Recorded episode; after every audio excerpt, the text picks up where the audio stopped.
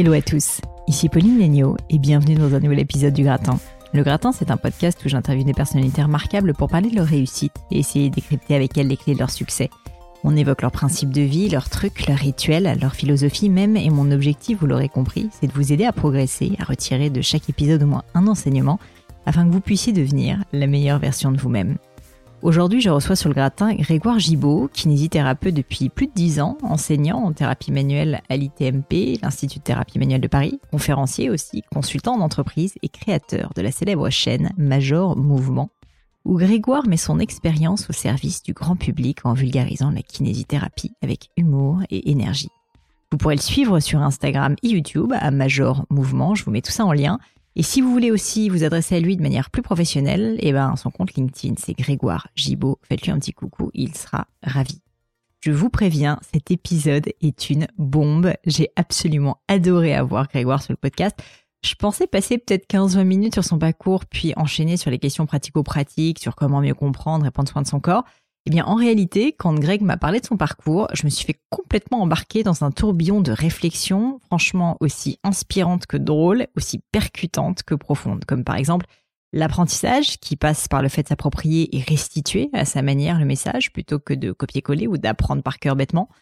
La difficulté d'être un professionnel de la santé face notamment au fait de ne pas pouvoir faire de publicité ces astuces concrètes pour passer de 0 à 200 000 followers en à peine deux ans sur Instagram. Comment réussir à s'organiser quand on a autant d'activités que lui à gérer en même temps et une famille également? L'obsession de la réussite qui fait oublier les choses essentielles de la vie. Un délice pour les oreilles, mais aussi pour l'esprit. Je n'ai qu'un regret au fond, c'est de ne pas avoir eu plus de temps avec Greg pour entrer plus dans les sujets passionnants aussi de comment mieux prendre soin de son corps un round 2 peut-être à l'horizon. Mais je ne vous en dis pas plus et laisse place à ma conversation avec Grégoire Gibaud, alias Major Mouvement. Salut Greg et bienvenue sur le podcast. Salut Pauline, ça va? Ouais, ça va très bien. Écoute, je suis ravie de t'avoir. Moi aussi, je suis très content d'être là. Euh, on a mis un peu de temps à se caler en plus avec nos agendas. Euh, Greg, écoute, euh, je voulais commencer tout simplement par parler un petit peu de toi d'abord, de ton parcours. Après, on, parlera, si ça te va, de vraiment bah, la kinésithérapie et de tous les conseils pratiques que tu peux donner aux auditeurs. Mais dans un premier temps, vraiment, je voulais commencer par parler de toi. Et euh, euh, alors, je te préviens, j'ai interviewé assez peu de médecins sur le gratin jusqu'à présent, donc euh, je ne suis pas médecin, je n'y connais pas grand-chose. donc, ah, ces questions vont parfois paraître très vulgarisatrices, mais... Ah, c'est mon but, c'est exactement ce que je fais, donc ça tombe bien. Bon, parfait. Donc ma, ma, première question est assez simple. Est-ce que tu peux m'expliquer tout simplement d'où tu viens et comment tu es tombé dans le monde médical? Est-ce que c'est une vocation? Enfin, c'est ce que tu voulais faire quand tu étais petit? Ouais, en fait, j'ai vraiment eu cette vocation, je crois, à 13-14 ans. Je me vois très bien dans les couloirs du, collège et je sais pas pourquoi, à ce moment-là, je me dis, tiens, bah, j'ai envie d'être médecin, j'ai envie d'aider les gens. Et puis, après, j'ai été un peu bercé dans les séries médicales, notamment Nip Tuck, qui est peut-être pas la série la plus éthique, la plus éthique qu'il existe, mais j'aimais ce côté où les mecs vivaient une vie à 300 à l'heure avec euh, avec tous leurs défauts qu'on pouvait leur attribuer, mais le côté où quand les mecs étaient pros, ils savaient vraiment faire euh, ce qu'il fallait mmh. faire. Et puis après, j'ai on peut quand même le dire, euh, Nip Tuck, excuse-moi de t'interrompre, c'est une série avec donc je crois que c'est deux médecins, c'est ça qui Deux chirurgiens esthétiques à Miami et qui sont complètement barjots et avec tous les clichés qu'on peut avoir en tête, il l'exploite à fond. Et mmh donc ça, ça a été un peu comme ça. Et puis après, l'aspect technique de la chose m'a beaucoup plu. Et puis après, encore une fois, grâce aux séries américaines, notamment Scrubs, qui mmh. était une série vraiment qui parlait des gens, qui parlait des liens et qui mettait un peu en retrait tout l'aspect technique.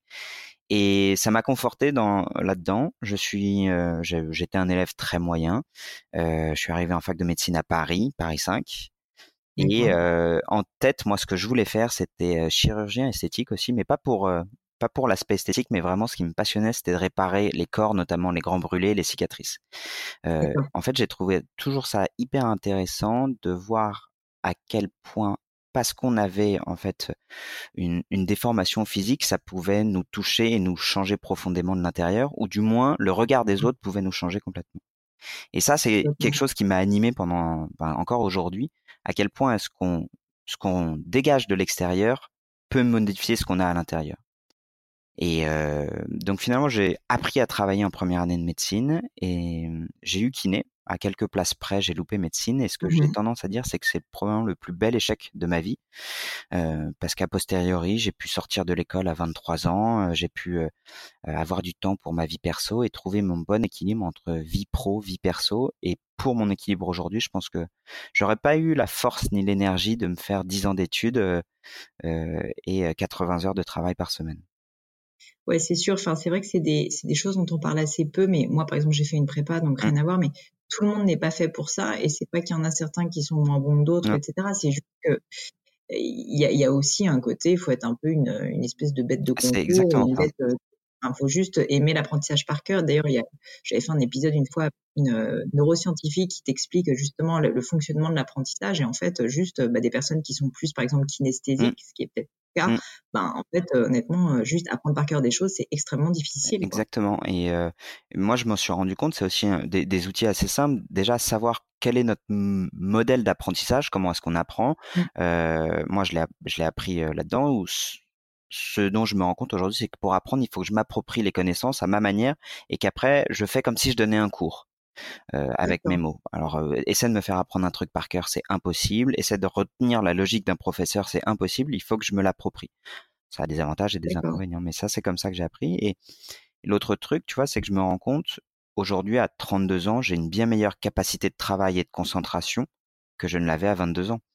Enfin, même pas à 18 ans, en fait. Oui, bien sûr. Donc à certains moments. Et, ça, tu dirais que tu dirais que c'est venu. Euh, enfin, tu peux expliquer comment c'est venu? Je trouve ça hyper intéressant. Alors moi, j'adore ce genre Moi aussi, ça me passionne. euh, je pense que j'avais vraiment besoin de savoir pourquoi j'apprenais les choses. Mmh. Euh, ce qui m'a le plus bousillé en fait au lycée, c'est que j'avais vraiment l'impression que mon seul pourquoi était de devoir passer mon bac pour faire plaisir à mes parents. Et à partir du moment où maintenant où tu es adulte, où euh, c'est juste je suis vraiment capable de travailler beaucoup pour comprendre un truc qui va m'apporter à moi dans ma pratique au quotidien ou dans ma réflexion personnelle. Donc probablement plutôt euh, un, un, un leitmotiv ou un pourquoi fort et ce qui me permet de me motiver à fond dans le travail. C'est sûr. Euh, une question que je voulais te poser euh, suite à cet échec. Enfin, mmh là, tu te parles avec énormément de recul, mais j'imagine que sur le coup, c'était très dur. Et surtout, euh, je sais qu'il y a quelque chose qui est très dur dans ce genre de cas. Moi, pour l'avoir vécu, pour avoir aussi vécu des échecs mmh. dans mes études, c'est que c'est qu'en fait, tu as le regard des autres. Mmh. Euh, ou en tout cas ce que tu penses être le regard des autres, mmh. parce qu'en réalité, euh, les gens souvent pas s'en fichent, mais euh, sont quand mmh. même contents pour toi et, et voilà, mmh. notamment des parents, de la famille. Est-ce que pour toi ça a été un, un enjeu à ce moment-là ou pas tellement?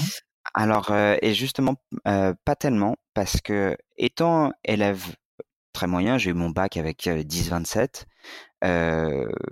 j'ai toujours eu des résultats médiocres. Je pense que les gens n'osaient pas me le dire, mais quand ils m'ont vu me lancer en médecine, euh, mmh. personne n'osait me dire mais Grégoire t'es une grosse fraude, tu vas jamais réussir à rien. Et du coup mine de rien, bah le fait qu'au bout de, de, deux ans j'ai réussi à avoir quelque chose, bah probablement qu'ils se sont dit bah ce petit là il est peut-être pas si con ou peut-être qu'il a il a quelque chose et et, et inconsciemment je pense qu'on m'avait tellement mis dans dans, dans le cadre des mecs où on n'allait pas attendre grand chose d'eux, le fait de réussir à obtenir quelque chose, ça m'a fait énormément de bien de me dire bah tu vois, ils s'étaient tous plantés en fait. Et que si tu avais demandé aux gens avant de te lancer en médecine, est-ce que tu penses que je peux le faire Tout le monde t'aurait dit bah non en fait Greg, tu sais pas travailler, t'es pas le mec le plus brillant de la terre, euh, passe ton chemin. Bah finalement, euh, j'ai réussi à avoir quelque chose. Donc euh, en fait, vraiment, c'est pour ça que je dis que c'est le plus bel échec de ma vie, c'est que j'étais parti perdant, j'ai réussi à obtenir quelque chose qui aujourd'hui est le métier que j'échangerais pour rien au monde.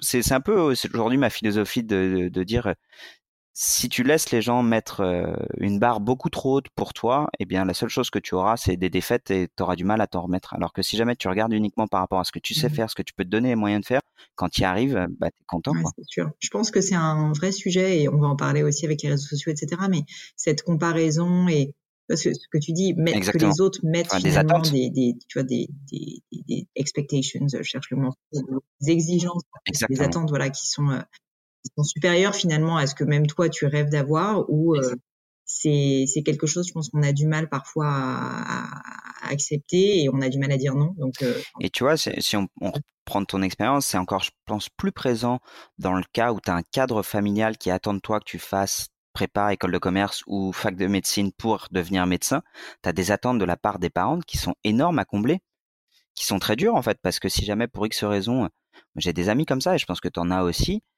qui se sont lancés dans de la prépa pour faire une école de commerce. Alors eux, ce qu'ils rêvaient, c'était d'être artiste, d'être euh, écrivain et, et qui sont passés à côté d'une vocation pour faire plaisir à papa et à maman. Et qui, en général, à 35-40 ans, se pas changer de vie. Exactement. Bon, et, euh, et, donc tu tombes dans le monde de la kinésithérapie qui est pas du tout ce que tu avais prévu de faire.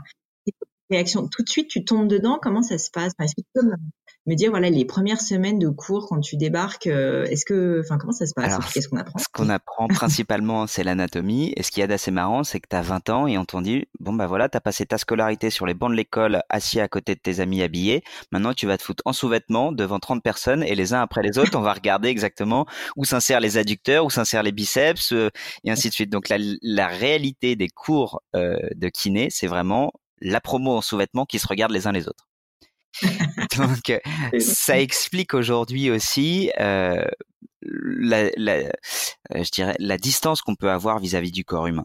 Et je pense que c'est encore ça va encore plus loin pour les médecins euh, qui eux euh, passent bah, 8 ans là-dedans quoi. Donc euh, tu as ça, tu as des cours que j'ai trouvé absolument passionnants notamment de, de, dissection qui comprend où tu comprends vraiment que le corps c'est de la mécanique pure et dure. je garde vraiment ça en tête où on a fait la dissection de l'avant-bras et pendant que vous écoutez le podcast, à moins que vous soyez en voiture, je vous invite à ouvrir et à fermer la main la paume vers votre visage et vous allez voir des espèces voilà, vous allez voir des espèces de cordes le long de votre avant-bras. Ça ce sont vos tendons. Et en fait quand on ouvre la peau et qu'on tire la corde eh bien on se rend compte que ça va actionner la flexion du majeur la flexion de l'index la flexion de toute la main. Et quand tu vois ça en vrai en fait tu te rends compte que juste c'est comme un piano. Tu tires une corde et il se passe quelque chose de mécanique alors que la personne bah, est, décédée hein. tu te dis en fait le corps c'est une mécanique et ça, c'est absolument passionnant. Donc, tu apprends pendant trois ans à comprendre cette mécanique, comprendre cette logique. C'était super bien parce que du fait d'avoir cette proximité, d'avoir, euh, c'était pas mal de boulot quand même, mais mais j'ai eu la chance d'avoir de rencontrer mes meilleurs amis. Plus pratique aussi que, que les, les, premières ah années où vraiment au début vraiment dans la théorie. Le travail de la main, ça, c'est absolument génial. Littéralement, tu te dis encore une fois, tu as 20 ans, tu as un outil qui sont tes deux mains, qui jusque-là t'ont servi à écrire ou jouer à la PlayStation, et là tu apprends à essayer d'écouter ta main, à essayer de ressentir, à essayer de de, de retravailler avec ta main. Et ça, c'est quelque chose que j'aime beaucoup. Je pense que c'est c'est un métier qui est à la fois manuel et cérébral, qui mélange très bien les choses. Donc la longueur des études, tu me disais, c'est trois ans. Et c'était trois ans à l'époque, c'est passé en quatre ans aujourd'hui. Euh, à l'époque, on, on, avait encore, excuse-moi l'expression, euh, le cul entre deux chaises. C'est-à-dire que depuis cinq ans, heureusement, la kinésithérapie a décidé de se réapproprier un raisonnement scientifique et on est passé euh, licence, master, doctorat avec vraiment des revues, des, des, ressources scientifiques là où nous on avait vraiment en fait un apprentissage très empirique, à savoir bon bah nos ancêtres euh, kinés, la kiné ça a été inventé je crois dans les années 40, 1940 donc quand même assez tard euh, et bah ils ont toujours fait ça donc nous on va le refaire. Cherche pas à comprendre gamin pourquoi, euh, fais ça et puis ça marche. Et du coup, euh, aujourd'hui, les étudiants ont beaucoup plus une approche scientifique en disant, bah voilà, on va faire des études scientifiques pour savoir exactement, je dis n'importe quoi, quel est le meilleur traitement pour la tendinite. Et puis, on va se rendre compte que ce qu'on pouvait faire avant, comme les étirements, les ultrasons, le froid, eh ben, ça ne va pas beaucoup plus être beaucoup plus efficace que l'effet placebo. et, ça, en fait, ce raisonnement-là, il est tout récent, ce qui fait qu'on a une vraie nouvelle génération de kinésithérapeutes à venir qui seront euh, vraiment dans l'application de connaissances scientifiques prouvées scientifiquement. Oui, uniquement, on va dire des praticiens qui euh, dans le... Des praticiens qui, qui, font comme on a toujours fait parce que on te l'a appris comme ça. Donc, euh, trois ans qui se passent comme ça. Euh, je, je, continue mon, mon parcours, tu avais une question. Et euh, pour le coup, il me manquait, j'avais toujours eu envie de voyager. Et quand tu es kiné diplômé, avec le diplôme français, euh, c'est très difficile de travailler à l'étranger. Et moi, j'avais envie de partir loin. Du coup, euh, on est parti dans les dom-toms et euh, on est parti en Guadeloupe, un peu comme ça par hasard. Et je suis parti cinq ans vivre en Guadeloupe. Cinq ans en Guadeloupe. Ouais, cinq ans en Guadeloupe. Tu exerçais là-bas? J'exerçais, j'exerçais là-bas et je vais te la faire courte, mais je pensais euh, travailler trois mois en Guadeloupe, puis après partir au Pérou, revenir en Martinique, puis faire un stage humanitaire en Argentine. Je suis arrivé en Guadeloupe. Au bout de trois mois, j'ai rencontré euh, mon épouse. je suis tombé amoureux et je suis resté cinq mois, cinq ans en Guadeloupe avec elle. Et après, on est rentré en métropole. Trop bien, d'accord. Et, euh, et quand tu arrives là-bas, euh, en fait, euh, comment ça se passe quand tu es kiné? En fait, tu, tu, tu trouves un cabinet, enfin, tu te mets à ton compte directement? C'est comment ça se passe? Alors, moi, j'avais un plan de carrière qui était de me dire, j'ai envie d'avoir mon cabinet à moi à 40 ans. Et la raison pour ça, c'était de me dire, ma priorité, c'est ma vie perso. Ma deuxième priorité, c'est de savoir exactement comment comment fonctionne la kinésithérapie. Et ma troisième priorité, c'est de savoir comment fonctionne un business. Euh, je t'explique, monter un cabinet, on ne te l'apprend pas à l'école. On bah, on t'apprend pas à gérer les charges, à gérer le loyer, gérer les patients, gérer euh, la comptabilité, on ne te l'apprend pas. Et moi, je suis sorti de l'école et je savais très bien que j'étais pas un bon kiné. Je savais très bien qu'il fallait que je me fasse la main, qu'il fallait que je me confronte aux patients. Et ça, je m'étais donné peut-être trois à quatre ans pour le faire. Et donc, euh, j'ai vu beaucoup de mes copains de promo qui sont sortis, qui avaient trop hâte d'être dans la vie active, qui se sont montés des cabinets, sauf que quand t'as pas d'expérience ni de ce que c'est un patient, ni de ce que c'est euh, gérer une entreprise, parce que c'est une petite entreprise, euh, tout est un peu bancal. Moi, je voulais faire les choses dans l'ordre. Donc pendant deux ans, j'ai fait des remplacements, c'est-à-dire que les kinés en Guadeloupe qui partaient en vacances, qui étaient en congé maladie, tu y vas et tu travailles à leur place. Ce qui est d'hyper intéressant par rapport à ça, c'est que ça te permet vraiment. Tu m'entends toujours? Oui, bien sûr. Ouais. Euh, ce, qui est hyper intéressant par rapport à ça, c'est que ça permet de savoir un peu ce que tu veux faire et ce que tu veux pas faire dans le métier.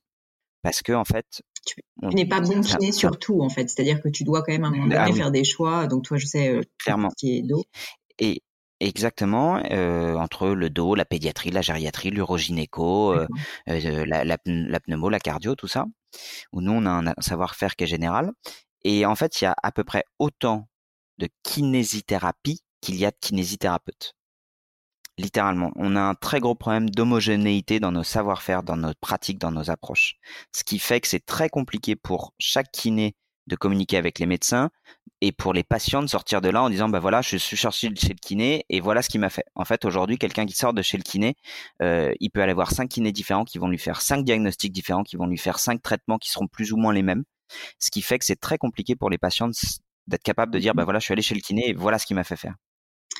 Ce que je trouvais intéressant dans ce que tu disais euh, au-delà de ça, c'est que tu t'es euh, tu t'es rendu compte qu'en fait il fallait que tu te fasses la main et que tu et que que apprennes. Est-ce que tu as eu des mentors, des personnes qui t'ont aidé? Parce que oui. voilà, donc tu as fait tes études, mais tu c'est assez humble et c'est enfin je trouve que c'est assez fort. Tu me dis je sais que j'étais mauvais kiné à ce Ah oui. et voilà, tu as recul quoi. Mais euh, mais comment tu as fait justement pour te former et pour et pour passer le cap? Alors, j'ai eu deux mentors, euh, vraiment en kiné. Euh, un, je, vraiment, c'est encore mon mentor aujourd'hui. L'autre, on a un peu perdu contact. Euh, le premier, c'était un de mes profs à l'école, qui est Xavier Dufour, qui est aujourd'hui directeur de l'ITMP où j'enseigne. C'est vrai que j'ai pas fini mon CV, mais je suis aussi devenu enseignant depuis trois ans en thérapie manuelle. J'en parlerai juste après. et l'autre, c'était un kiné qui bossait en Guadeloupe et euh, donc après deux ans de remplacement, j'ai voulu me fixer un peu parce que je commençais à savoir ce que je voulais faire. Je me suis installé dans un cabinet de kiné. Et je suis arrivé là, jusque-là, autant dire qu'en France, on a la chance en tant que kiné, on connaît pas le chômage. Euh, il y a plus de demandes que d'offres. Il y a plus de patients qu'il y a de kiné. Du coup, tu arrives dans un cabinet, il suffit juste que tu saches à peu près dire bonjour, au revoir, euh, ton, ton emploi du temps sera plein. Et donc là, je suis arrivé dans ce cabinet de kiné et alors que je m'attendais à avoir un emploi du temps plein, ils voulaient tous être avec Marc. Tous les patients venaient pour être avec Marc. Et donc, tu as deux attitudes par rapport à ça. Soit tu te dis, Marc, euh, c'est un gros connard et il prend tous les patients. Soit tu te dis, bah, je vais peut-être essayer d'apprendre un peu ce que Marc fait. Et Marc, il avait 42, euh, 5 ans mais c'était une pile électrique. Littéralement, lui, il avait une main. Il suffisait vraiment qu'il mette ses mains sur toi. Déjà, il savait que ça n'allait pas psychologiquement, physiquement. Et en, cinq minutes, il te faisait un massage. Tu avais l'impression qu'il t'avait massé pendant une mmh. heure et demie. Et donc, euh, bah, d'être à côté de Marc, bah, je me suis dit, bon, bah, mon vieux, maintenant, il faut un peu te, te bouger les fesses. Et si tu veux que les gens veulent venir te voir toi, il faut que tu commences à bosser comme lui. Et du coup, de lui, j'ai vraiment pris cette énergie à être capable de gérer plein de choses à la fois, de te concentrer sur ta main, d'écouter les gens. Donc lui, il m'a vraiment appris la pratique. Et une fois que j'avais cette pratique-là, je commençais à comprendre un peu comment fonctionnait le corps humain, comment fonctionnaient les gens. Je me suis formé en thérapie manuelle. Pour la faire courte, la thérapie manuelle, c'est euh, comme l'ostéopathie, en enlevant tout ce qui est purement empirique et en conservant tout ce qui est purement scientifique. Donc on va avoir toutes les mobilisations articulaires, tout le travail euh, neurocomportemental, tout le travail de remise en charge progressive. Bref, c'est assez technique, mais ça donne un panel très très large entre un hybride entre ce que pourrait être un, kiné et un ostéo. Et donc ça, c'était une formation sur un an euh, que j'ai faite en Guadeloupe. Ça, c'était un gros coup de chance. J'étais là au moment où ils sont venus. Ils venaient, c'était 28 jours de formation et que j'ai pu mettre en place directement avec mes patients en Guadeloupe. Ça pendant cinq ans. Et après, je suis rentré en métropole, euh, à Toulouse, ma femme étant ingénieure aéronautique. Euh, On se doute où elle travaille. Ah. Exactement. et, euh, et là, pareil, gros coup de chance, tombe dans un cabinet de kiné euh, qui, avec des, des, bonnes personnes qui bossent bien, qui te tirent vers le haut. Et je crois que la plus grosse chance que j'ai eue dans mes dix ans de pratique, c'est que je ne suis tombé qu'avec des confrères qui me tiraient vers le haut. Et quand tu dis tirer vers le haut, c'est-à-dire euh, avec lesquels tu partageais, tu apprenais, euh, tu mettais en cause ta pratique, c'est ça? Exactement, exactement. Mmh. Exactement. Et ça, euh, je pense que j'ai quasiment autant appris en formation qu'en échangeant avec mes collègues sur le terrain. Mmh et toujours avec beaucoup de bienveillance. Jamais quelqu'un qui dit mais Greg, t'as fait n'importe quoi, mais qui va dire tiens, pourquoi est-ce que tu fais ça comme ça? Regarde, moi c'est ce que je te propose. Et, et l'échange avec les confrères, c'est énorme. Tu me parles d'échanges avec tes confrères et globalement, moi, il y a quelque chose que je retiens dans tout ce que tu me dis, c'est l'écoute, que ce soit avec tes confrères ou que ce soit aussi avec euh, bah, tes patients, visiblement, parce mmh. que là, quand tu me parlais de ton expérience avec Marc en Guadeloupe, mmh. euh, bah, en fait, j'ai l'impression que lui, il, voilà, il comprenait. Enfin, il y a presque une dimension psychologique, non J'ai l'impression? Il y a, alors c'est, je vais, je vais être tout à fait franc avec toi, plus beaucoup plus qu'une dimension psychologique. On va rentrer un peu dans le vif du sujet.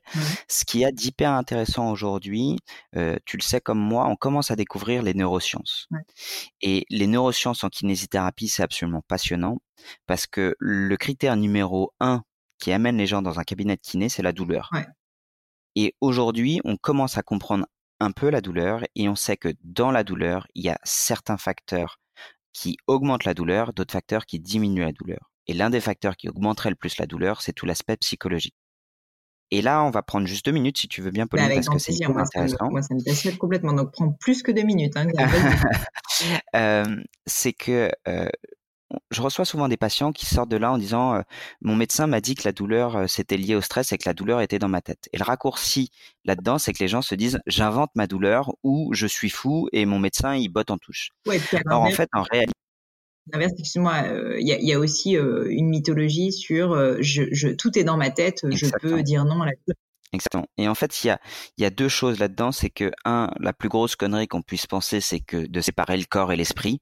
je pense que malheureusement, le seul moment où le corps et l'esprit, encore ça dépend des croyances de chacun, se séparent, c'est lorsqu'on meurt. maintenant, les deux sont en corrélation permanente. Et grâce aux neurosciences, on est capable, en fait, de mettre des structures sur ce qui fait cette corrélation qui sont des neurotransmetteurs, c'est des petites molécules qui sont dans ton cerveau et dans tout ton corps, qui font qu'en fonction de ton état d'esprit, il va y avoir différents messages qui vont s'envoyer dans ton corps. Que ce soit le stress, que ce soit le bonheur, que ce soit la bienveillance, que ce soit la peur, et tout ça, ça va avoir des liens directs. Donc, on va prendre un exemple très concret la cervicalgie, les gens qui ont mal au cou, tu sais, qui vont se retrouver avec les deux épaules un peu surélevées, avec des douleurs au niveau des mmh trapèzes en permanence. Euh, souvent, ces gens-là, on va leur dire, bah, vous avez mal parce que vous êtes très stressé. Mais en fait, en réalité, ce stress va induire un message au niveau notamment des trapèzes de se contracter en permanence. Et là, tu es dans un cercle vicieux. Donc, oui, parce qu'en plus, plus t'as mal, plus t'es stressé. Exactement. Et plus t'as mal, plus t'es stressé, moins bien tu dors, l'action du sommeil est essentielle. Et donc, t'as tout ce côté où finalement, des neurosciences, aujourd'hui, on en revient à, en fait, ce qui marcherait le mieux, probablement, ce sont les bases.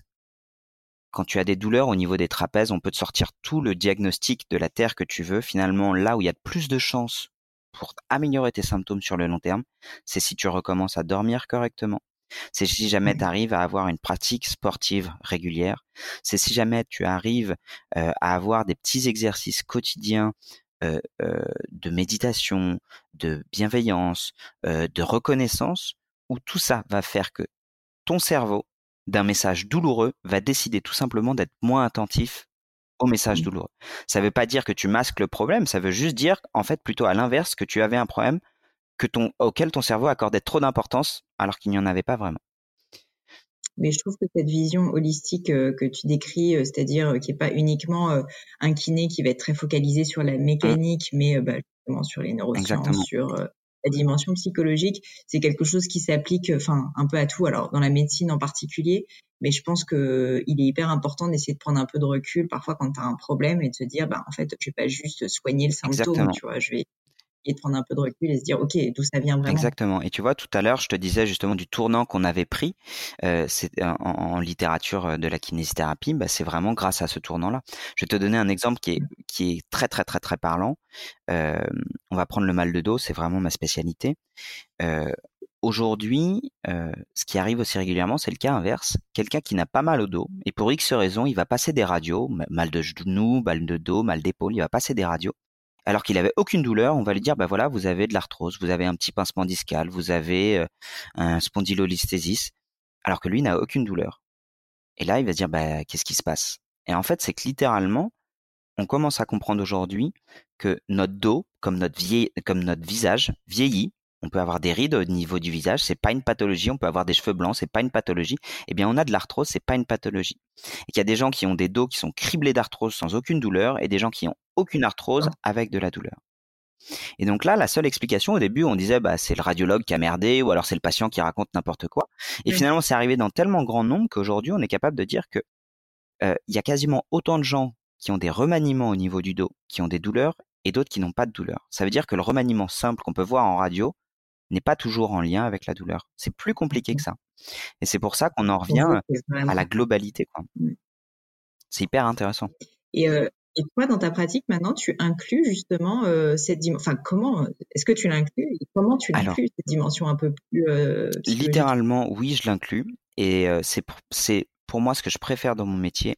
Systématiquement, quand un patient arrive, je fais un bilan, une demi-heure.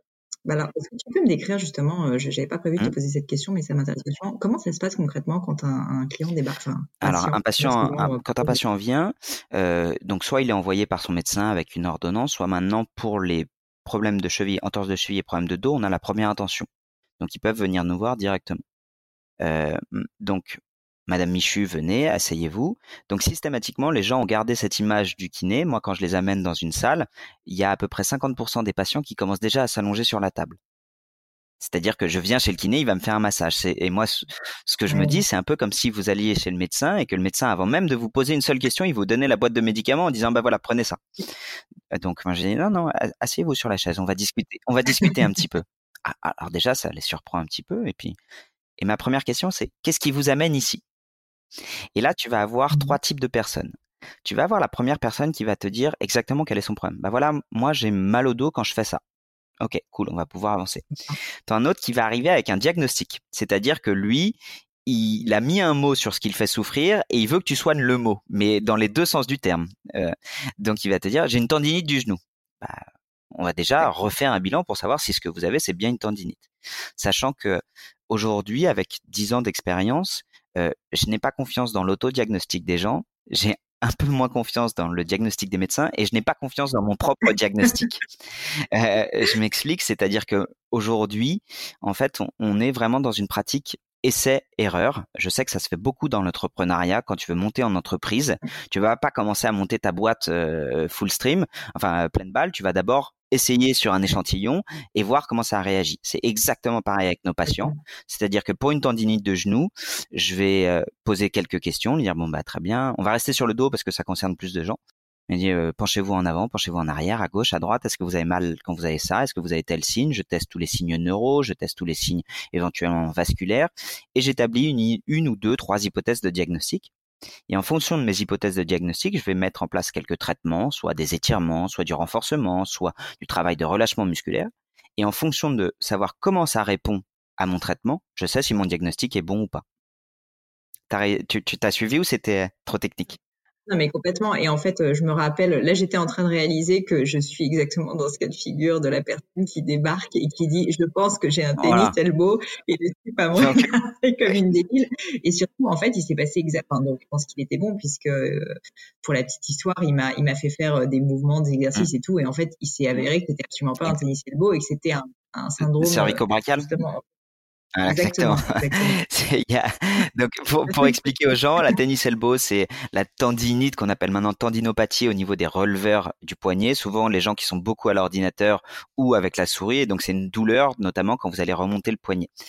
Et euh, je pense que des, des vrais tennis elbow, il devrait y en avoir quasiment entre 15 et 20% et la plupart du temps, ce sont plutôt des problèmes d'origine cervicale, avec une petite irradiation au niveau des paquets vasculo-nerveux qui sortent des cervicales, qui descendent tout le long du bras et qui dit dans le membre supérieur. Et donc la plupart du temps, quand quelqu'un vient en disant j'ai un tennis elbow, il vient vous dire en disant c'est là que j'ai mal. Il met le doigt sur un point qui est très précis. Et quand vous allez regarder son épaule et ses cervicales, il vous dit toujours non non c'est au niveau du coude que j'ai mal. Je dis oui, oui je sais, mais moi je vais aller regarder plus haut. Et donc euh, c'est comme ça que ça s'est passé pour toi, Pauline? Exactement. Et d'ailleurs, ça va beaucoup mieux. Donc, mais euh, non, mais je trouve ça hyper intéressant et je pense que ça, ça incite, euh, et moi c'est quelque chose qui, qui, me parle beaucoup, ça incite euh, en, permanence à, à, se questionner, à se remettre en cause, tu vois, et à pas, à pas voir si tu veux la, la, surface uniquement et à se dire, et je pense que le corps humain et, comme tu le dis, c'est mécanique et tout est lié, et il y a cette vision holistique qui est hyper importante. C'est pas parce que tu as mal au coude comme moi c'était le cas qu'en fait ça vient du coude. Et moi je me rappelle que ça m'a fait un choc. Je me suis dit, mais en fait vraiment je ne comprends mmh. pas mon corps. Et euh, quand tu prends un peu de recul, c'est vrai que c'est assez, euh, assez déstabilisant. je, peux, je, peux, je peux tout à fait le comprendre. Je voulais parler un petit peu quand même de, au-delà de bah là ton métier de kiné, de, de qui a fait aussi que tu as décidé, ben tu, tu, me parlais de vulgarisation euh, et on voit d'ailleurs que tu t'exprimes très très bien sur le sujet. Mais qu'est-ce qui a fait que tu as décidé de passer un cap et de devenir euh, bah, une personne qui allait parler de ton métier, aider via les réseaux sociaux, via ta chaîne YouTube? Qu'est-ce qui a fait que tu t'es lancé justement dans cette aventure euh, bah, du monde social? Alors je vais, je vais raconter tout le processus parce que je pense que ça peut être intéressant et les gens vont peut-être se retrouver là-dedans. Euh, la première chose qu'il faut savoir, donc comme je l'ai dit, c'est que moi je suis devenu enseignant en thérapie manuelle. J'adore enseigner, j'adore communiquer et, euh, et je me rendais compte que les gens appréciaient la manière que j'avais de parler, justement de ce côté vulgarisateur où tu vas pas chercher à rentrer toujours dans les détails, mais déjà revenir sur les bases. Euh, ensuite de ça, aujourd'hui, moi, ce gamin de 14 ans qui a envie d'aider les gens, il est encore là, présent en moi. Et le mal de dos, ça représente aujourd'hui euh, 80% de la population qui a eu, aura ou a mal au dos. C'est absolument énorme. Ça représente un milliard d'euros dépensés par an uniquement pour traiter la lombalgie. Donc l'enjeu santé publique économique, il est absolument majeur. Et je me dis, c'est pas normal qu'en 2019, alors que aujourd'hui on commence vraiment à avoir la littérature de savoir ce qu'il faut faire pour traiter le mal de dos, que ce soit le mal du siècle. C'est pas normal que euh, aujourd'hui, quand tu tapes mal de dos euh, sur euh, Internet, que la première réponse qui sorte ce soit un site sponsorisé pour des tapis ou pour des correcteurs posturaux, et que le, le, le, le, site de la HAS qui te donne toutes les recommandations qui sont faites par des experts sortent en page 3. et je me dis, en fait, il y a vraiment un gros gouffre entre la médecine qui sait, ou au moins qui essaie de savoir, hein, on ne sait pas tout bien sûr, euh, et tout le côté euh, communication, marketing de produits miracles à deux balles. Et je trouve ça dommage. Mmh et puis finalement, quand tu vas sur les réseaux sociaux, aujourd'hui, en, tout cas, avant que je me lance sur le mal de dos, qui est-ce qui allait en parler? Bah, Soit ce sont des témoignages de gens qui sont allés chez le kiné, qui vont avec leurs mots essayer de raconter plus ou moins ce qu'il ce qu'il a vu chez son professionnel, soit des coachs sportifs, euh, soit parfois mmh. euh, d'autres professionnels de santé qui sont absolument pas formés pour ça. Ou, des, marques, et là, euh, là c'est vraiment compliqué. Et donc, euh, moi, j'ai eu euh, cette vocation assez forte de me dire, OK, en fait, on va essayer de ramener un peu de bon sens, de dire que ce serait trop simple de dire que tu as mal au dos seulement à cause de ta posture, que ce serait trop simple de dire tu as mal au dos parce que tu as ton psoas euh, qui tire un petit peu et parce que tu as le bassin décalé et que scientifiquement, ces trois explications, scientifiquement, elles ne valent pas un copec. Et que l'honnêteté intellectuelle et scientifique, elle serait de dire, aujourd'hui, si on réunit tous les plus grands scientifiques qui connaissent le mal de dos, aucun n'est capable de dire ça c'est le problème du mal de dos. C'est tellement plus contextuel, plus compliqué que ça, qu'on ne peut sortir que des grandes tendances qui sont les mêmes que j'ai dit pour la cervicalgie. Finalement, on sait que dans 95% des cas, le mal de dos n'est pas grave, qu'il y ait un peu de remaniement arthrosique, que euh, qu'il y ait un peu de débord discal, qu'il y ait un peu d'inflammation, que globalement, si on le traite uniquement comme s'il s'agissait d'un changement d'état au niveau du dos et que on a des outils pour améliorer les symptômes, globalement, ça va bien se passer. On ne nie pas la présence de la douleur, on ne dit pas que c'est complètement dans la tête, on dit c'est probablement un peu de tout ça, et qu'en mélangeant des petites solutions de tout ça, on va avoir une amélioration des symptômes, rendre les gens autonomes. Et cette vocation, tu vois, d'essayer de rendre les gens autonomes, rendre les gens actifs, euh, refaire bouger les gens euh, dans un cadre de confiance et de leur dire, là par contre, si ça as ce signe-là, il faut que tu ailles consulter. C'est-à-dire que rendre les gens autonomes, mais pas complètement, complètement aveugles.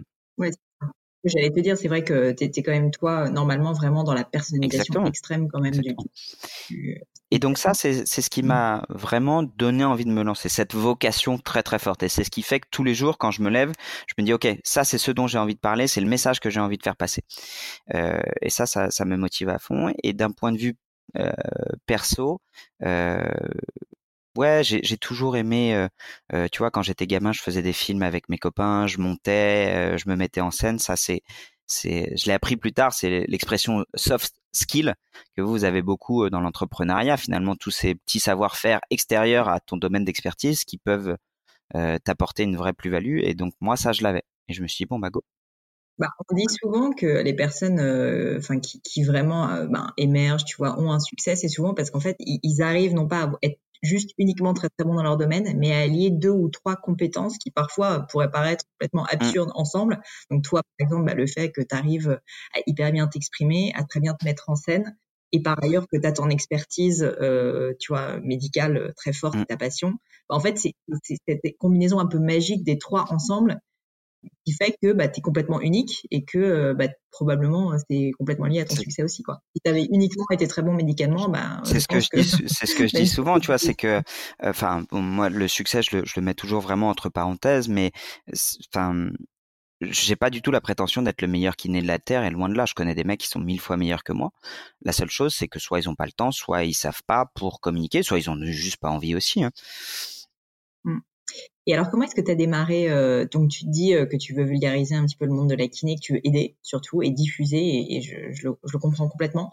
Que, comment tu démarres? Comment tu te lances? Enfin, C'est quand même un métier qui n'a rien à voir avec. Euh, ouais, alors ça faisait 2-3 ans que je suivais des kinés américains et qui vulgarisaient, qui le faisaient bien sur sur les réseaux sociaux. Et 2-3 ans que je me disais c'est fou, il y a aucun aucun Français qui le fait, aucun Français qui le fait, aucun Français qui le fait. Et je me dis bon bah peut-être que ça veut dire que c'est toi, tu sais manier un micro, tu sais euh, te filmer, tu sais raconter euh, des blagues autour de sujets qui sont pas forcément marrants. Et donc, euh, je te parlais de mon deuxième mentor, qui est Xavier Dufour, le directeur de l'ITMP. Et puis, eux, ils mmh. avaient pour projet de lancer la vidéo, la, la, chaîne YouTube de l'ITMP. Donc, j'ai une chaîne pour les kinés, où on va te montrer le test neuro, les tests de fracture, tout ce que tu veux, mais vraiment pour les kinés.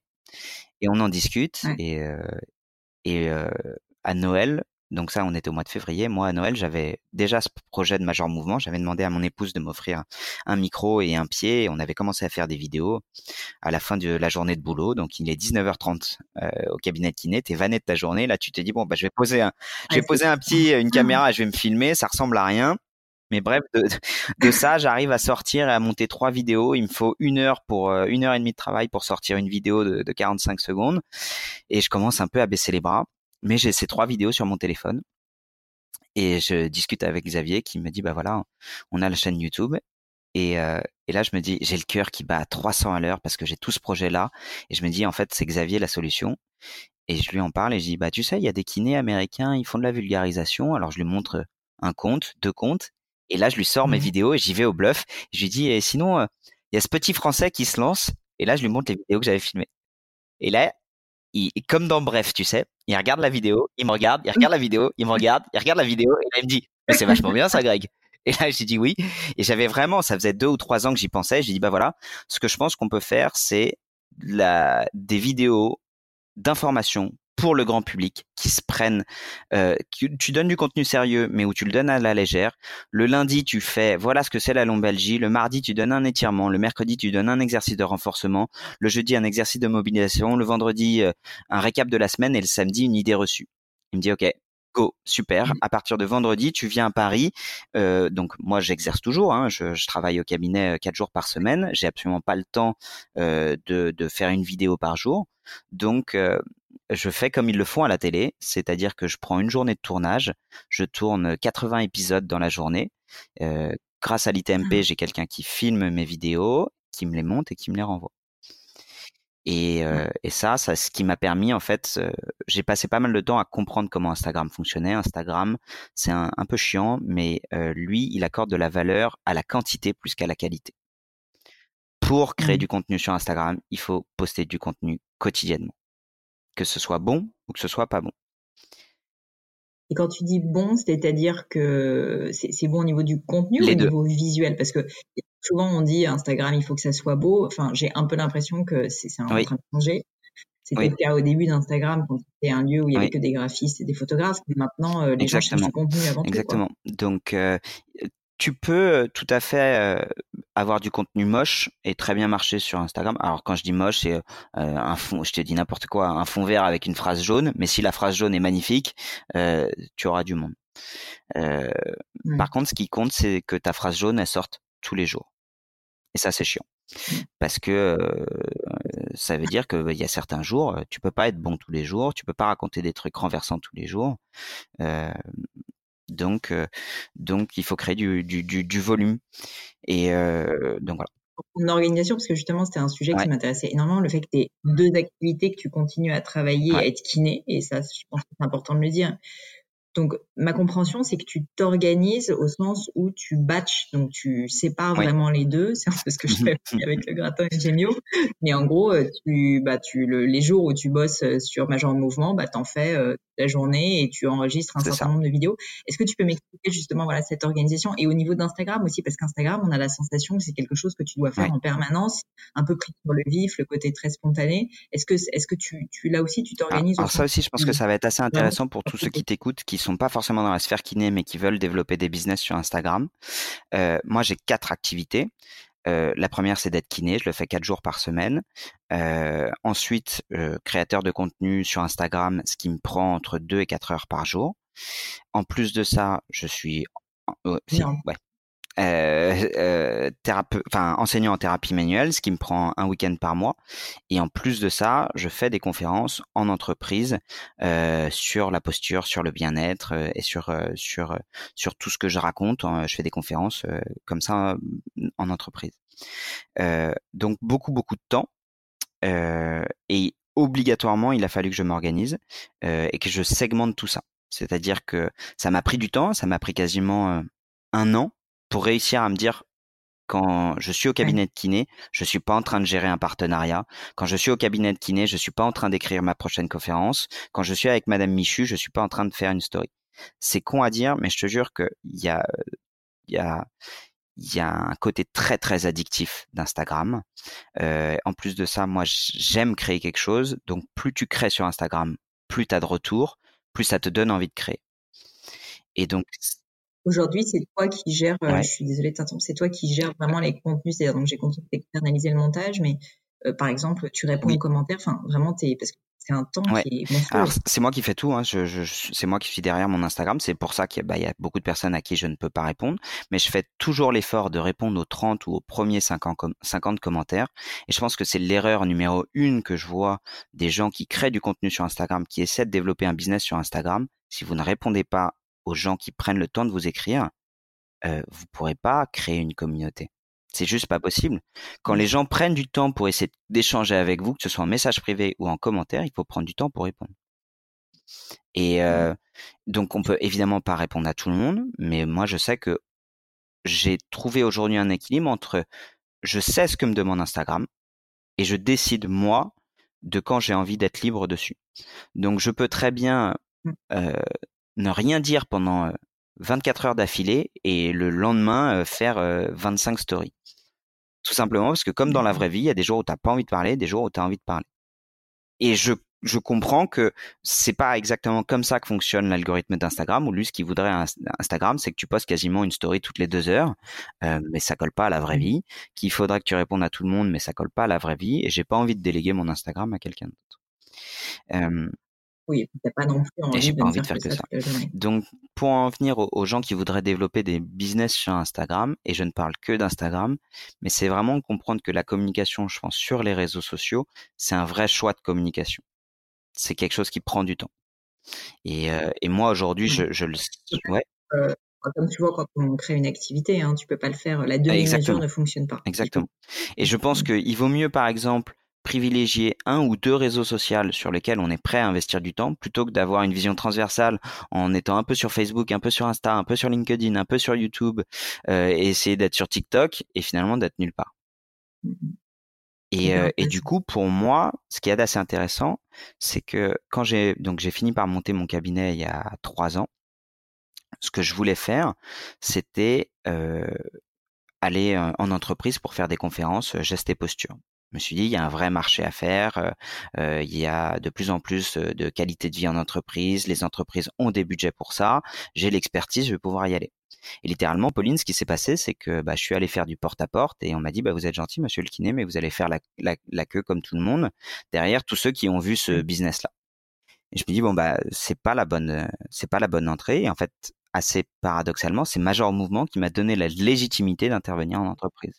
Ouais. Et, oui, c'est c'est cette mmh visibilité. moi, ce que, ce que, c'est pour ça que tu vois, je fais quasiment mais aucun placement de produit sur ma page Instagram euh, parce que ça m'intéresse pas. je ne me vois pas une seule seconde poser avec euh, avec une marque de dentifrice, avec des écouteurs ou le nouvel iPhone en disant euh, euh Major vous vend ça, ça, ça n'a aucun intérêt. Moi, ce qui m'intéresse, mon entre guillemets, mon, mon business model, c'est de faire des conférences parce que j'aime ça, j'aime rencontrer les gens. Et tu l'as dit tout à l'heure, il y a vraiment un côté très individuel de, dans, le soin qu'on peut apporter.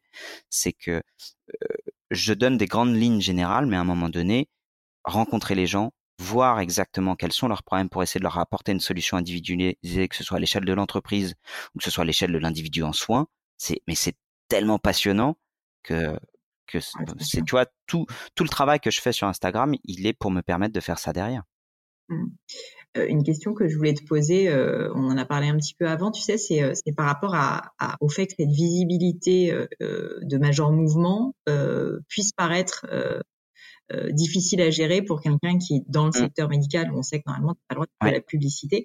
Et en fait, euh, j'ai regardé beaucoup évidemment tes vidéos et tout, et puis de toute façon je te suis déjà avant, mais euh, j'ai trouvé que la vidéo que tu avais faite où tu parlais de la différence entre patient et client était hyper intéressante et euh, je veux bien, si ça te va, que tu m'expliques justement quelle est ta position là-dessus et, et, comment justement toi tu fais la part des choses. C'est une ligne éthique que je me suis mise dès le départ très très tôt. C'est-à-dire que euh, moi, je savais que ce que je voulais faire, c'était de l'information et pas de la communication.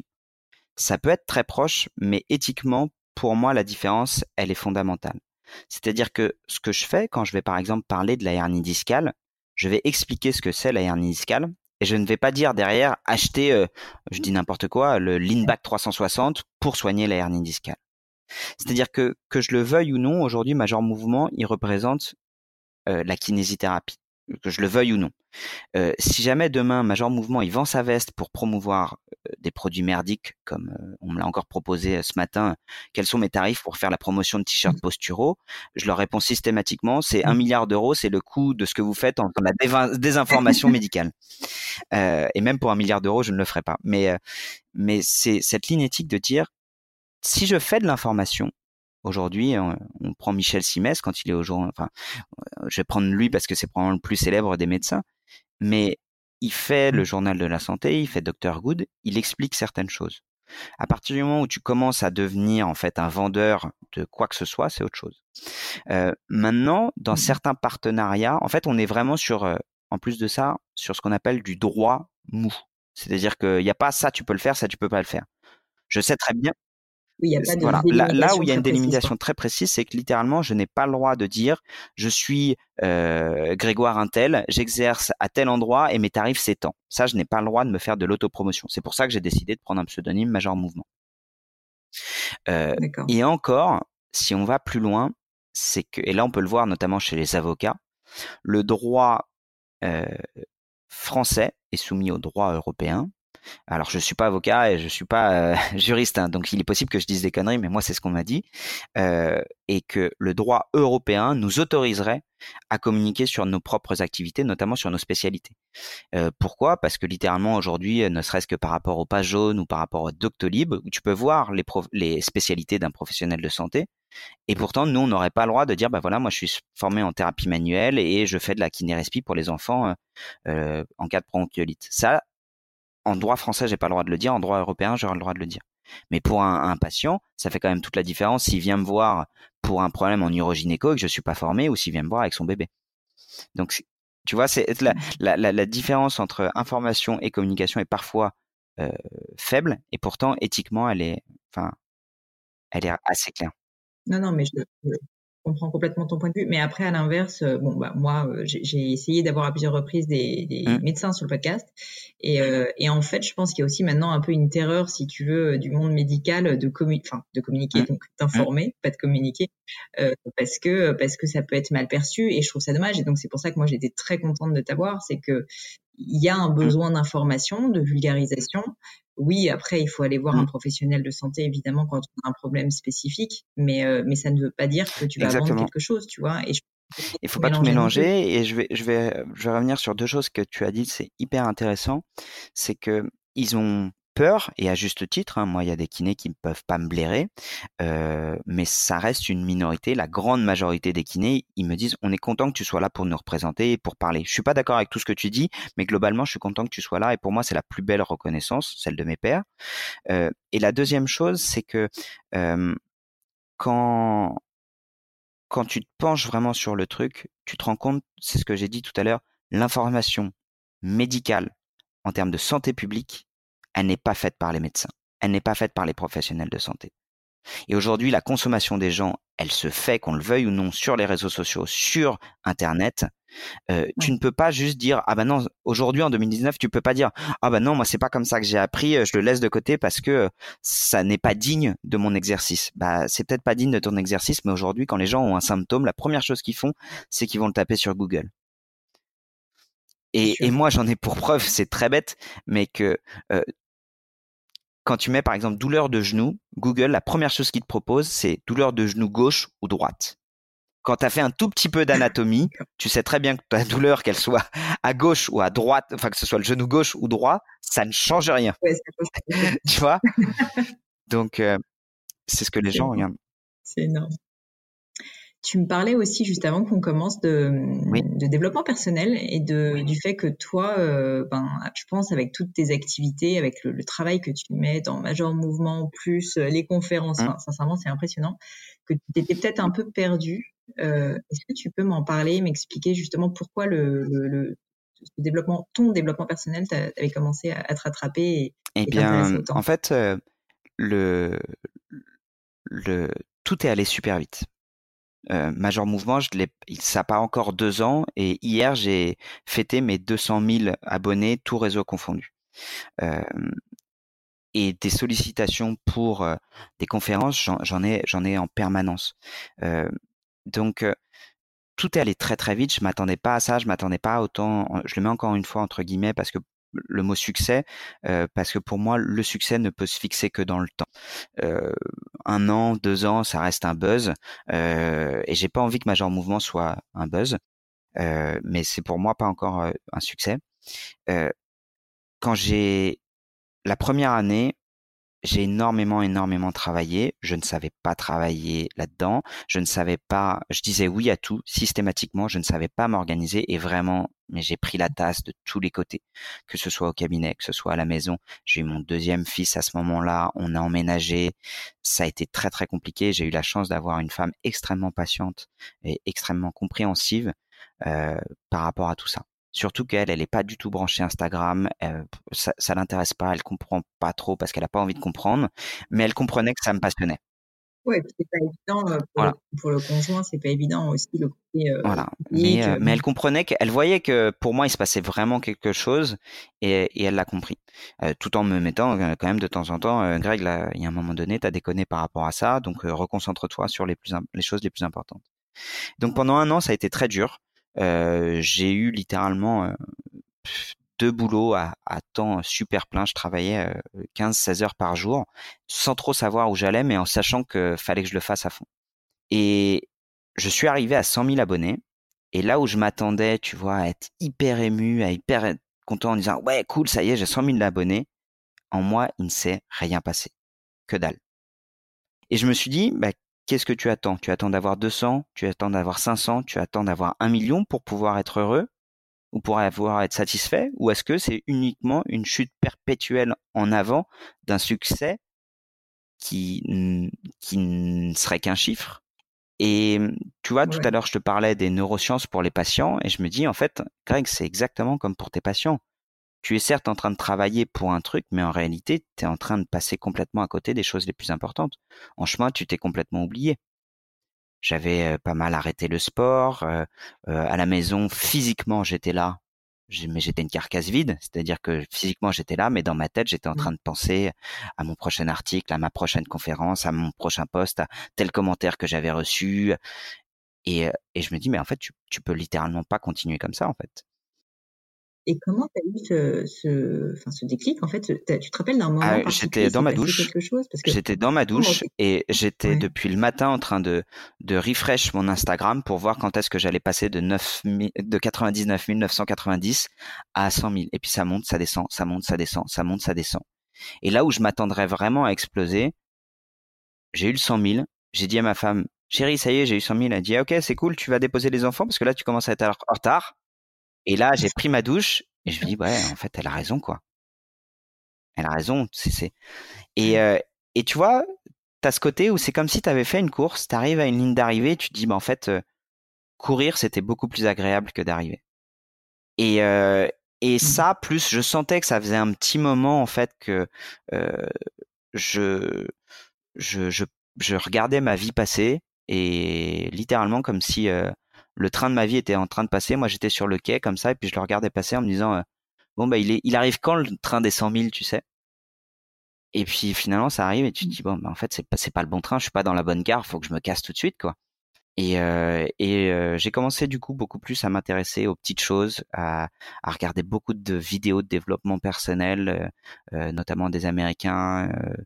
tu vois, j'ai revu la vidéo, bon, c'est extrême, tu vois, mais de Tony Robbins, le reportage I'm Not a Guru, je sais pas si tu l'as vu sur Netflix. C'est extrême, ça va très loin, mais, mais tu as ce côté-là, tu vois, où il te mmh. dit euh, j'ai envie que les gens vivent leur propre vie.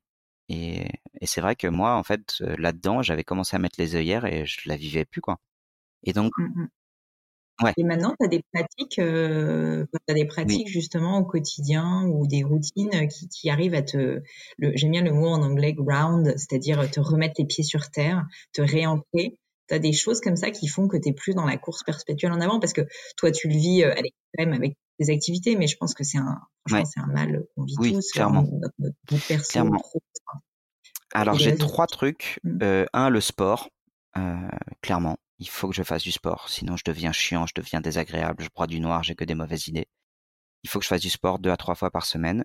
J'ai la chance d'avoir un sport qui m'amuse et c'est le jiu-jitsu brésilien, ça, c'est c'est vrai? Ah, bon, cool. Ah, oui, c'est ça, mais c'est un. J'en ai jamais fait.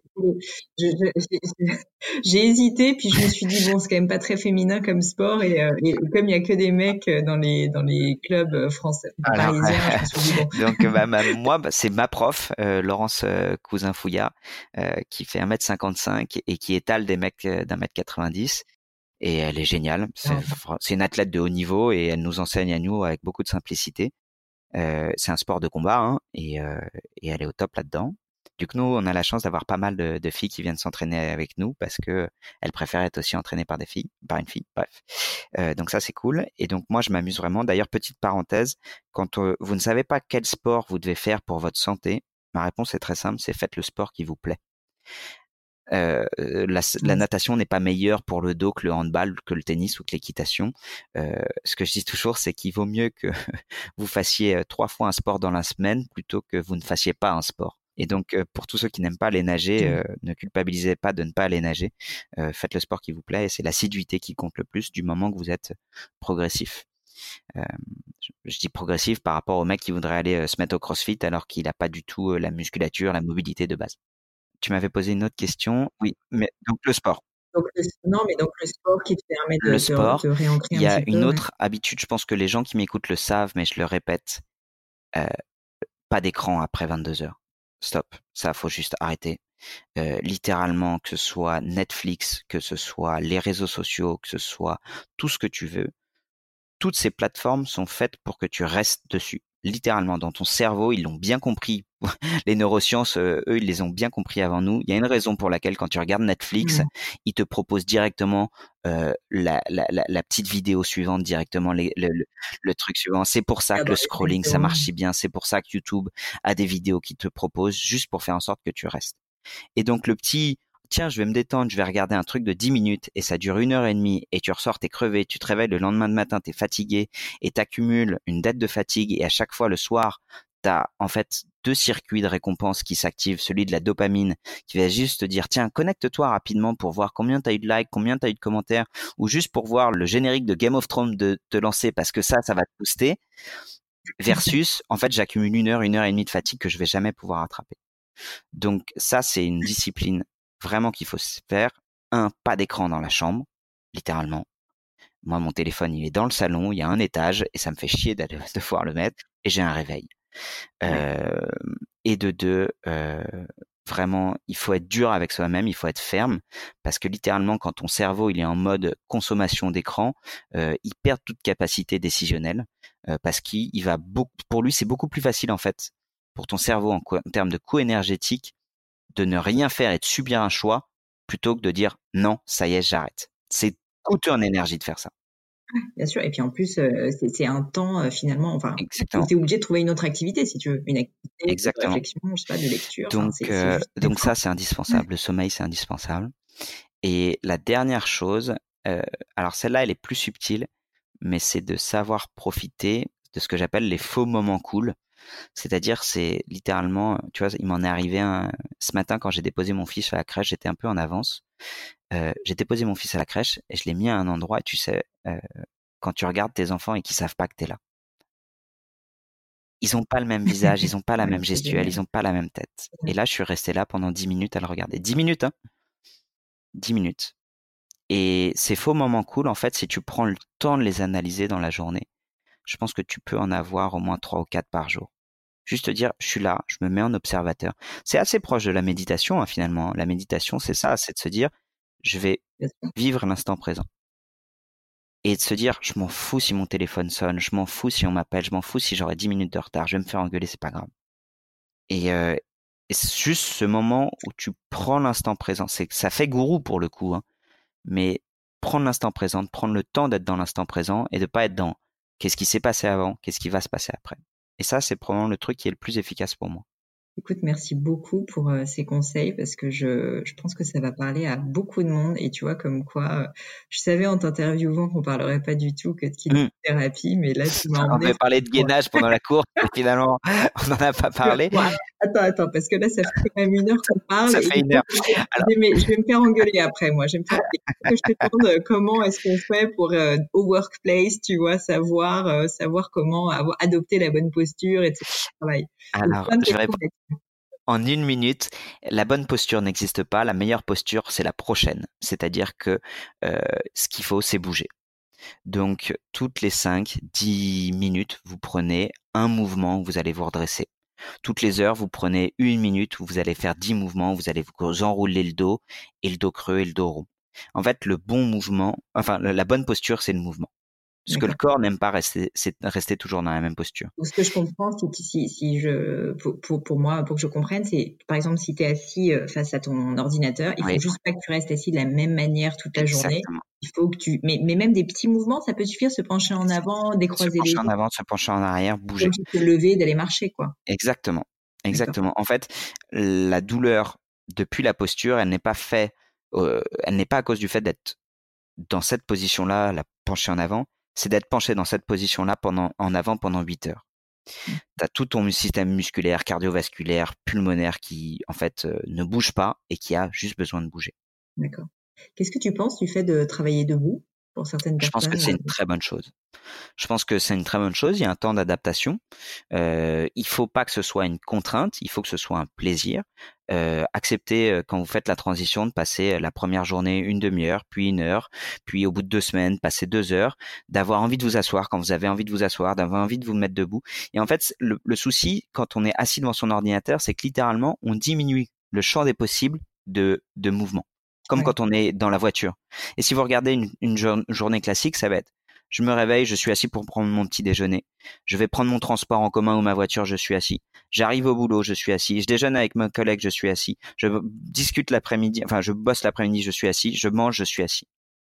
Le vrai problème, c'est pas la posture, c'est le fait d'être assis en permanence. Ouais, hyper sédentaire je te, je te, pose peu de questions parce qu'en fait, mmh, euh, je, non, c'est mmh. pas ça, c'est que je veux te poser des questions plus sur toi encore. Mmh. je suis intéressée par, par ça quand même. Euh, quand même, j'ai eu beaucoup de personnes qui m'ont posé des questions sur les étirements, à quel moment étirer, euh, quels bons étirements faire, etc. Et j'avoue que j'ai un peu l'impression qu'il y a tout et son contraire qui est dit sur le sujet. Donc, je voulais, euh, si tu arrives, avoir un, un petit, euh, voilà, un petit résumé de toi, tes best practices là-dessus. Ok, mes best practices en 45 secondes. si tu as envie de t'étirer et que ça te fait du bien, étire-toi. Si tu n'as pas envie de t'étirer et que ça ne te fait rien, ne t'étire pas. Point barre. Il ne faut pas faire de fixette sur les étirements. Exactement. En fait, les étirements, ce qu'on sait aujourd'hui, et c'est pour ça que tu dis il y a tout et son contraire, c'est qu'en fait, c'est individu dépendant. Ça dépend des gens. Mmh. Tout simplement. J'ai fait une vidéo YouTube là-dessus où j'explique tout. Euh, je la mettrai en lien. Ouais, tu la mettras en lien. Plutôt que de dire euh, quand est-ce qu'on soit s'étirer, c'est plutôt pourquoi on doit s'étirer. En fait, l'étirement va pas être le même si jamais tu veux faire du yoga ou de la danse, où là, tu as vraiment besoin d'une grande amplitude, ou si juste tu es assis au bureau toute la journée, où là, tu as plus besoin de capacité de mouvement. Et quand on fait du sport, typiquement euh, running, etc., euh, enfin, il est utile de s'étirer ou là aussi c'est un mythe? C'est un mythe. Moi, je m'étire plus je m'étire. En fait, l'étirement qu'on va pratiquer va avoir uniquement pour but de diminuer un message douloureux. Il n'allonge pas le muscle, contrairement à ce qu'on pense. Il diminue un message douloureux. Point barre. Il va le diminuer d'une durée qui va durer entre 20 minutes et 48 heures. Point barre. Ce qui marcherait le mieux, en fait, c'est du renforcement dans toute la course. Un peu comme on va faire yoga, où finalement, c'est le fait de venir chercher un mouvement. En fait, quand tu vas chercher un mouvement, tu vas activer tes muscles sur de l'allongement. Et ça, ça allonge le muscle, ce que ne fait pas l'étirement. C'est ce qu'on pense. Hein. Euh, c'est ce que nous dit la science aujourd'hui. Donc, ce qui marcherait le mieux, c'est le fait de bouger et de venir chercher loin. Et c'est pour ça qu'on en vient plus à ce qu'on appelle de la mobilité, qui serait un geste dynamique, que de l'étirement. Si on prend un exemple très très simple, si vous mettez votre main la plus loin derrière sans bouger, vous allez faire un étirement du grand pectoral. Par contre, si jamais vous amenez votre main derrière, vous la ramenez devant, vous l'amenez derrière, vous la ramenez devant, c'est du renforcement en excentrique, donc en allongeant les fibres, et en course externe, en étirant un maximum du grand pectoral. Ce qui marcherait le mieux, ce serait plutôt la mobilité que l'étirement. Type yoga, type pilates, euh, type euh, et, donc ça, on le garderait en échauffement musculaire. On peut le faire en échauffement et en, et en euh, récup après l'entraînement, deux heures après ou le lendemain, en fonction des dispos. Et pour finir, essayez un peu tout et gardez celui qui vous fait le plus de bien.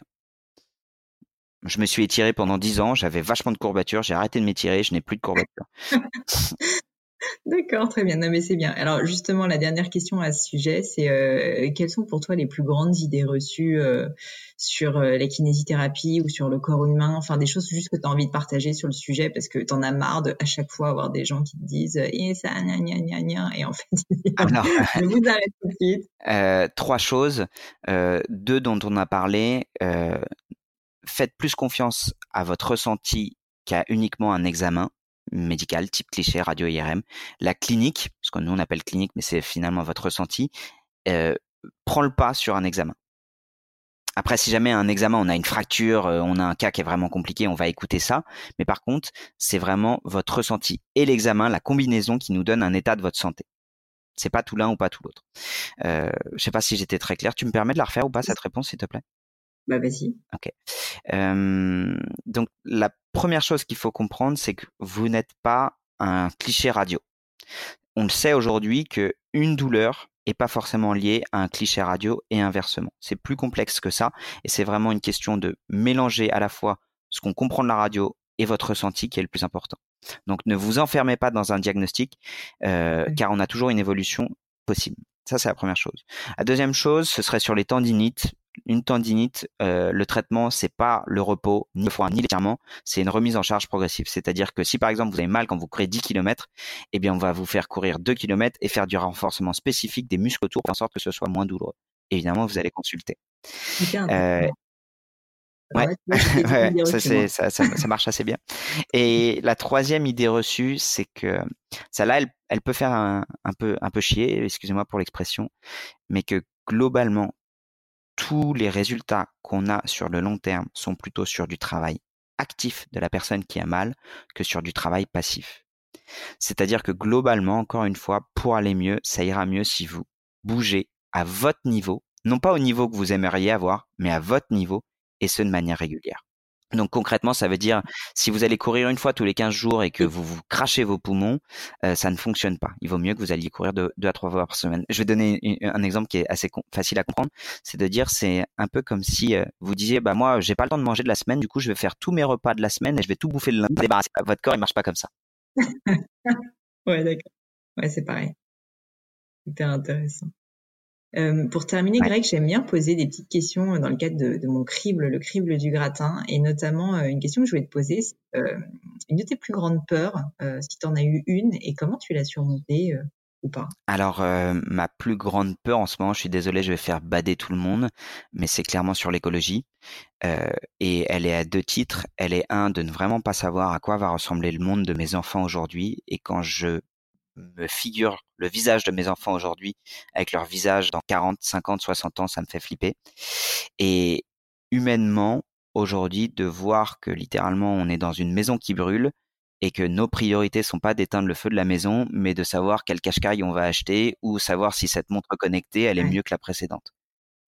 Et ça, ça me fait flipper. Donc, je suis désolé parce que j'ai pas la solution. Malheureusement, la solution ne passe pas à l'échelle de l'individu, elle ne passe qu'à l'échelle euh, d'une population complète et d'une population complète mondiale.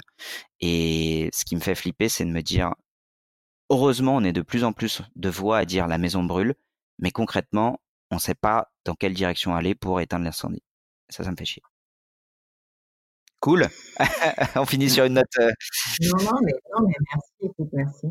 Euh, une autre question, tu vas voir très agréable, puisque je vais te demander euh, un moment difficile de doute, d'échec, euh, et puis surtout en fait quel enseignement t'en as retiré, parce que bah, tu t'as parlé, on a parlé de succès, même si euh, t'as l'humilité de dire que, que, voilà, enfin tu sais pas si ça va durer et, et, tu le prends comme il est, mais mais j'aime bien derrière ça voir l'envers du décor et savoir qu'il y a eu aussi ben des moments vraiment durs quoi pour en arriver là, peut-être dans le cadre de juste de tes études, ah, je sais pas. Est-ce qu'il y a un truc Il y a eu euh, un truc, je pense, qui va plutôt pas mal parler aux gens.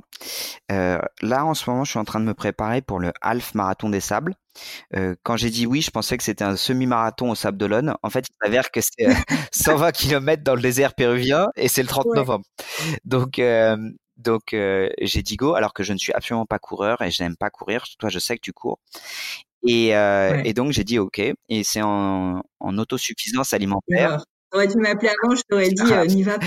donc, euh, en plus, je connais du monde au Sable d'Olonne et je connais personne au Pérou, mais bon, bref. Et donc, c'est en autosuffisance alimentaire, donc tu as 8 kilos sur le dos. Du coup, là, j'en suis à 9 semaines de préparation.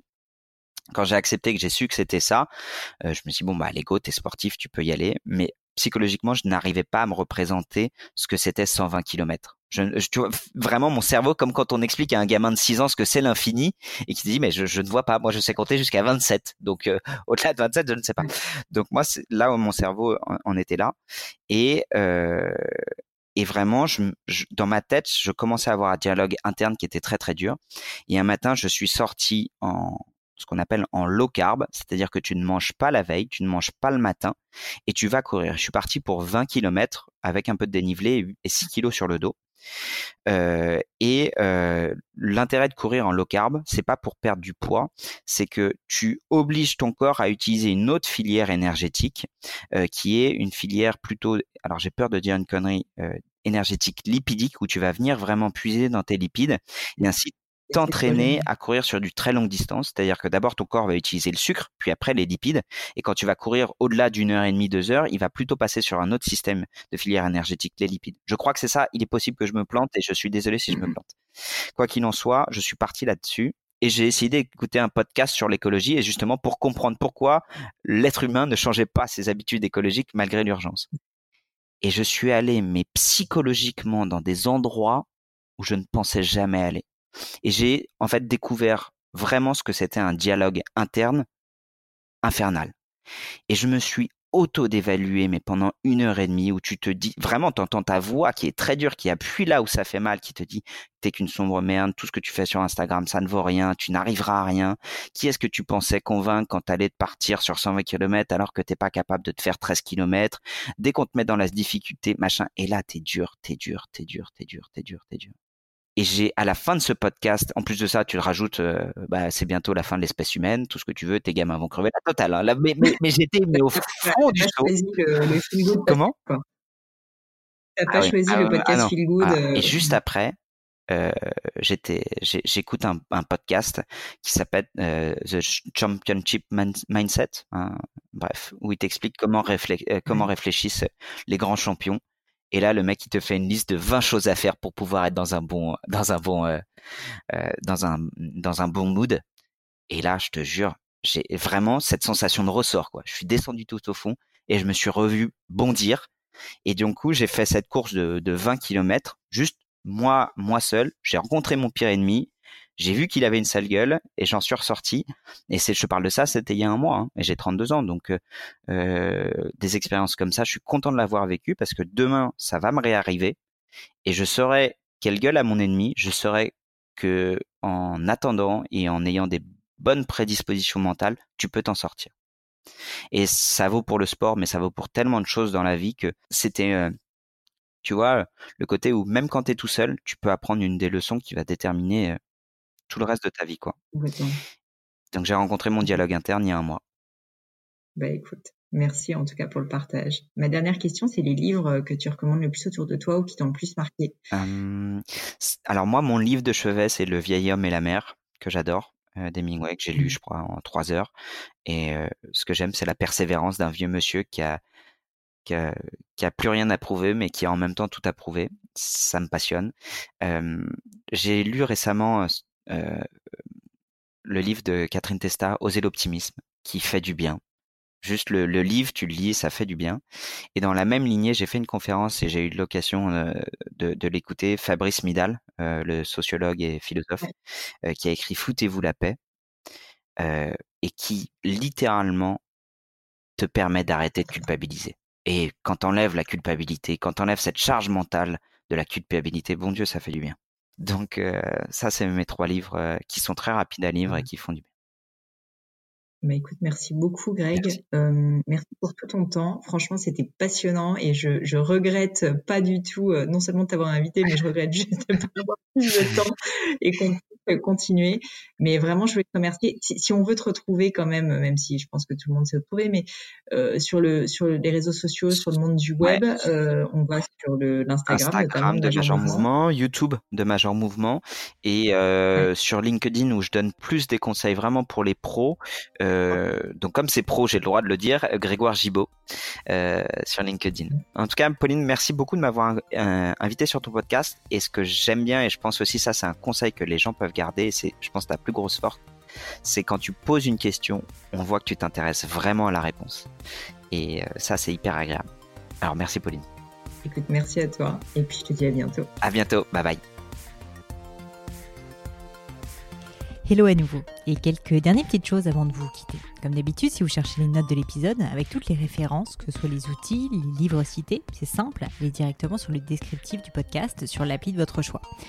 Aussi, si vous souhaitez me contacter pour me poser des questions, proposer de nouveaux invités peut-être, ou juste me faire un feedback, n'hésitez pas. Euh, j'adore ça, les feedbacks. Donc foncez directement sur Twitter ou Instagram sous le pseudo Pelenio, P-L-A-I-G-N-E-A-U. J'essaye de répondre quand on me parle, donc n'hésitez pas. Et comme à chaque fois, vraiment mille merci d'avoir écouté jusqu'ici. N'oubliez pas, si le podcast vous plaît, que vous appréciez tout ce travail, euh, le plus simple pour m'aider, c'est tout simplement de mettre euh, bah, soit un petit mot doux, soit une note 5 étoiles sur iTunes ou de partager sur vos réseaux sociaux aussi. Ça donne le moral, ça m'aide énormément à faire connaître le podcast, donc n'hésitez pas. Voilà, merci à tous et je vous dis à très vite pour un nouvel épisode.